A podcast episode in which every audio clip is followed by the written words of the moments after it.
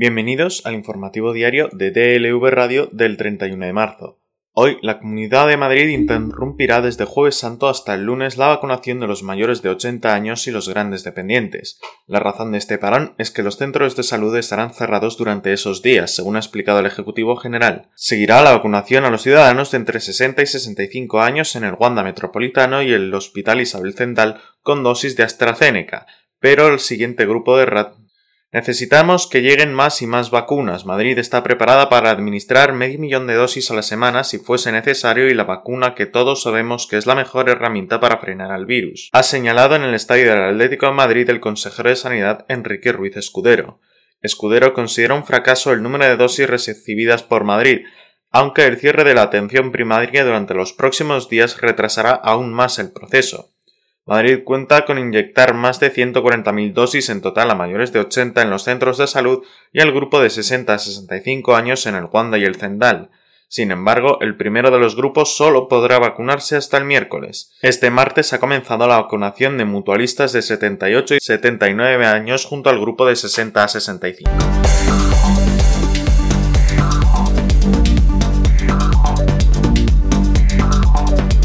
No habrá un análisis a fondo del contenido del teléfono del exministro del Interior Jorge Fernández Díaz, al que su ex número 2 atribuye mensajes incriminatorios en la operación parapolicial de espionaje a Luis Barcenas para recuperar documentos de la financiación ilegal del PP. La disección de ese terminal, rechazada la semana pasada por la Audiencia Nacional, resulta clave para tratar de confirmar si Fernández Díaz, imputado en esta causa, remitió a Francisco Martínez esos mensajes que recogían detalles e instrucciones sobre el operativo. Admiten fuentes las acusaciones populares que ven en esta decisión un contratiempo que impide un mayor conocimiento del papel que el exministro jugó en la trama. El Juzgado Central de Instrucción número 6 que lleva adelante estas pesquisas en el marco de la Operación Kitchen dejó el pasado 24 de marzo sin efecto ni valor alguno la resolución por la que había propuesto un mes antes a la Unidad de Asuntos Internos de la Policía Nacional que dijera qué hacer con ese teléfono, tras constatar en un primer análisis que ni en la aplicación de mensajería ni en la de WhatsApp se conservaban los mensajes incautados a Martínez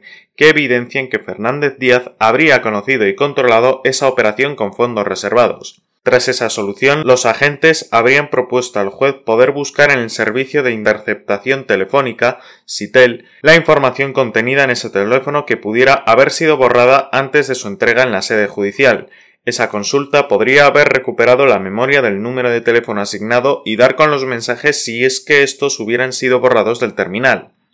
Conscientes del carácter intrusivo de la medida, desde Asuntos Internos pidieron al juez que, tras aceptar su petición, estableciera las condiciones que considerara que este análisis se ciñera exclusivamente a aquellos archivos concretos que guarden vinculación directa con los hechos objetos de investigación.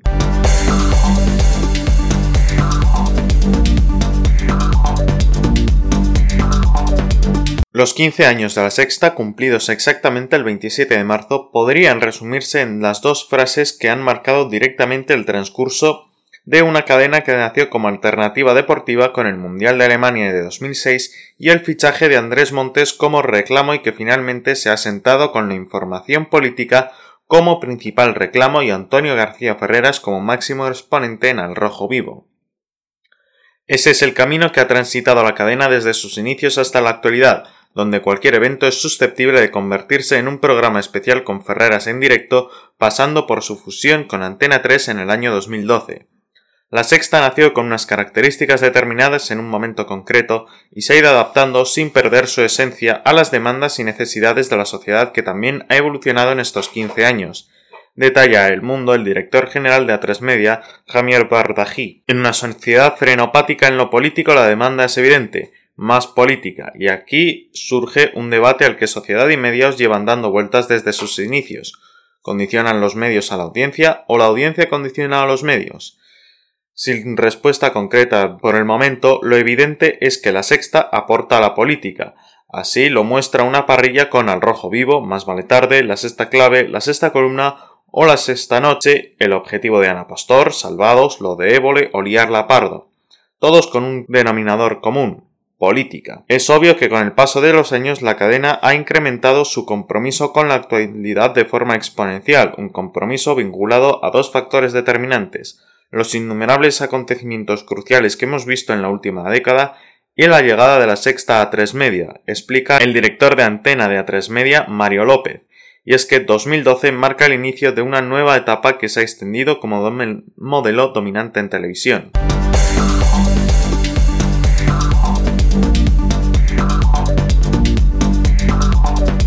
El dictador Francisco Franco sigue presente en el tercio Gran Capitán de la Legión. Allí cuenta con la primera bandera Comandante Franco, una unidad militar legionaria que rinde honor a Francisco Franco por haber sido su primer jefe en 1920. El Ministerio de Defensa reconoció que el mantenimiento de ese nombre choca con la ley de memoria histórica, pero de momento no ha impulsado su cambio. En el último número de la revista oficial de la Legión se recuerda precisamente el origen del nombre de ese batallón, la primera bandera se crea el 7 de octubre de 1920, siendo su primer jefe el comandante Francisco Franco Bahamonde, y se organiza sobre la fase de dos compañías de fusiles y una de ametralladoras. Según escribe el tercio Gran Capital en un apartado de la página web del Ejército de Tierra, ese grupo está especialmente entrenado para participar en operaciones de apoyo a las autoridades civiles, realizar operaciones de control de masas u operaciones en entorno subterráneo. Además, Cuenta con preparación para la toma y aseguramiento de puntos e instalaciones sensibles, dar guarnición a la plaza de Melilla, ejecutar procedimientos defensivos del área o incluso ejecutar acciones en combate en entorno urbano.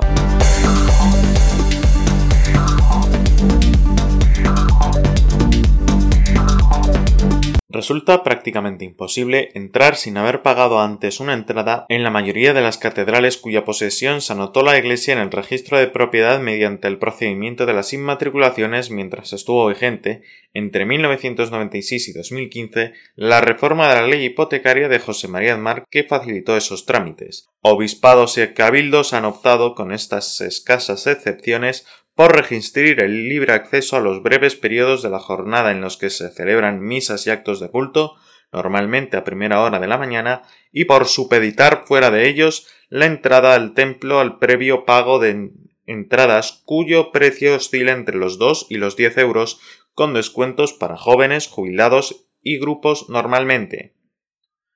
Si peaje significa derecho de tránsito, lo que estos pagos franquean es el acceso a catedrales de peaje. Eso es al menos lo que concurre en 28 de las 37 catedrales y concatedrales, entre las que se encuentran algunas de las principales del país, que figuran en el listado de inmuebles inmatriculados por la Iglesia que el Ministerio de Presidencia remitió al Congreso tras recabar la información en registros de la propiedad de todo el país. Hay un modus operandi frecuente en el que primero se inmatricula un templo, después se produce una restauración a cargo de las administraciones y luego ese edificio se explota económicamente, explica Jorge García, portavoz de la coordinadora Recuperando, para quien todo el episodio de las inmatriculaciones es la privatización del patrimonio histórico con fines especulativos en el ámbito económico.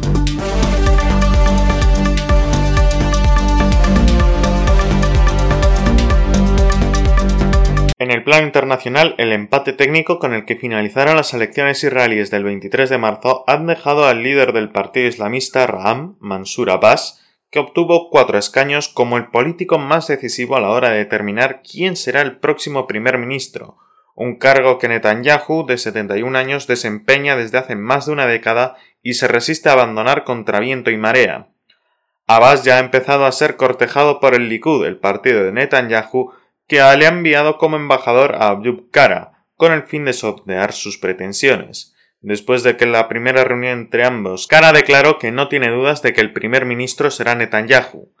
El líder islamista se reunió paralelamente con Yair Lapid, jefe de Hay un futuro, la principal formación de oposición. Este encuentro se celebró durante la fiesta de la Pascua judía, lo que provocó que varios dirigentes de la oposición se rasgaran las vestiduras. Dos de sus principales líderes, Naftali Bennett y Gideon Saar,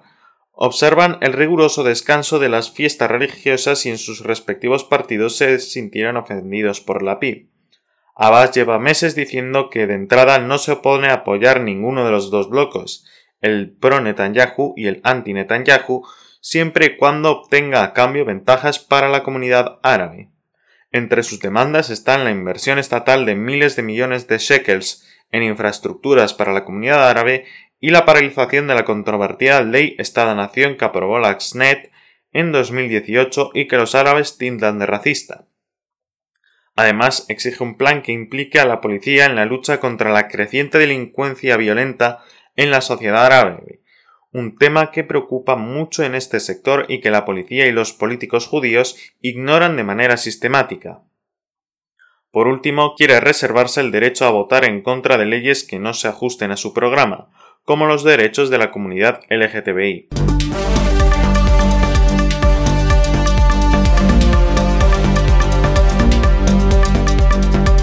Juan Antonio Tony Hernández, hermano del presidente hondureño Juan Orlando Hernández, fue condenado este martes por un juez de un tribunal federal de Nueva York a cadena perpetua por narcotráfico. Basado en la libre elección de Juan Antonio de involucrarse en una vida de tráfico de drogas durante un periodo de 12 años, que afectó a la vida de personas en Estados Unidos y en Honduras, una sentencia de cadena perpetua es muy merecida, dijo el juez Kevin Castell.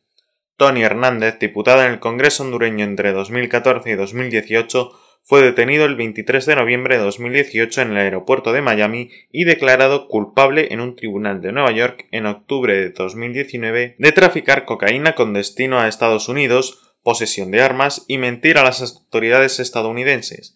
Además, el juez dictaminó el embargo de bienes y propiedades por valor de 138,5 millones de dólares, que coincide con la cantidad que supuestamente obtuvo Tony Hernández con la venta de cocaína entre 2004 y 2005, y lo condenó a otros 30 años por el resto de cargos en los que estaba el uso de armamento. Castell insistió durante la lectura de su sentencia que el acusado y sus conspiradores, entre los que citó al presidente Juan Orlando Hernández, fueron indiferentes a las consecuencias de sus actos en las vidas de personas de su propio país y de este país, Estados Unidos, por lo que subrayó que una sentencia larga promoverá el respeto por la ley y servirá como un disuasivo para que otros puedan implicarse en una conducta similar. Durante la vista, el abogado de Hernández, Peter Brill, solicitó en primer lugar un aplazamiento de la sentencia que fue denegada por el juez y anunció que presentará una apelación.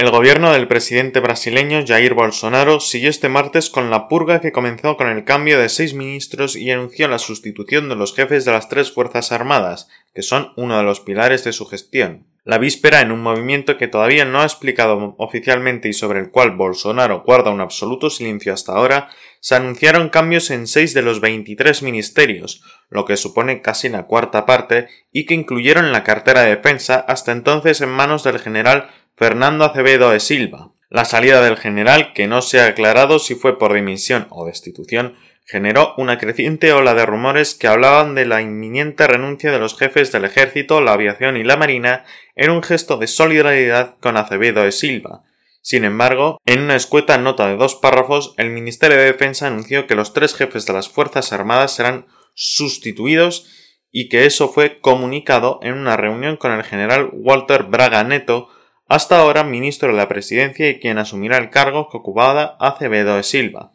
De este modo, Bolsonaro deberá reemplazar al almirante Ilques Barbosa Jr. de la Marina, al teniente de brigada Antonio Carlos Moretti de la aviación y al general Eduardo Pujol del ejército, con quien había tenido diversas fricciones en los últimos meses.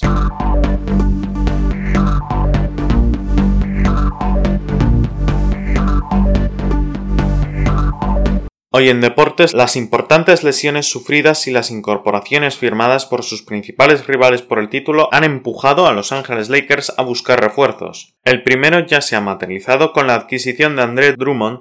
tras desvincularse de los Cavaliers mediante un buyout, una opción que también han contemplado los angelinos con uno de los componentes de su plantilla. Según una información de Bleacher Report, varios ejecutivos de la liga ven posible que la franquicia angelina acuerde un buyout con Margasol. De hecho, las dudas con el rendimiento del internacional español se erigieron como una de las razones que incrementaron la necesidad de apuntalar el juego interior. Gasol, de 36 años, firmó un contrato por dos años con los Lakers durante la temporada baja. Sin embargo, las limitaciones propias de su edad y físico han lastrado la producción dentro del sistema de Frank Vogel. En sus 38 partidos con la camiseta oro y púrpura ha promediado 4,8 puntos, 3,9 rebotes y 2 asistencias en 20 minutos. Así, la incorporación de Drummond podría limitar todavía más los minutos de Gasol cuando Anthony Davis complete su recuperación. Aún así, resulta difícil pensar que los Lakers decidan deshacerse del interior español teniendo en cuenta lo comprometida y exhausta que está siendo la temporada, salvo que traigan algo entre manos.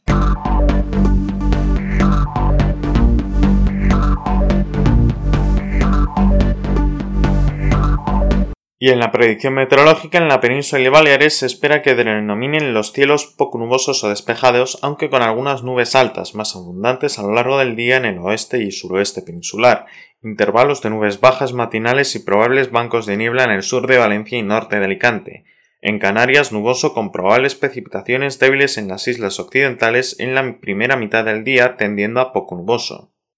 Probables calimas en amplias zonas de la península, especialmente en el tercio suroeste, siendo menos probables hacia el nordeste. Temperaturas diurnas que subirán en los tercios sur y oeste peninsulares, cambiando poco en el resto. Las temperaturas diurnas como las nocturnas serán significativamente superiores a la habitual para estas fechas en la península, excepto en el extremo oriental. Los vientos serán de componente este en la península y Baleares y de componente oeste en Canarias levante fuerte en el estrecho a intervalos de viento fuerte en el resto de Cádiz y del litoral sur peninsular, Islas Canarias Occidentales y al final del día en Guipúzcoa, noroeste de Navarra y sierras orientales andaluzas. Y así concluimos el informativo diario de DLV Radio del 31 de marzo. Les esperamos mañana.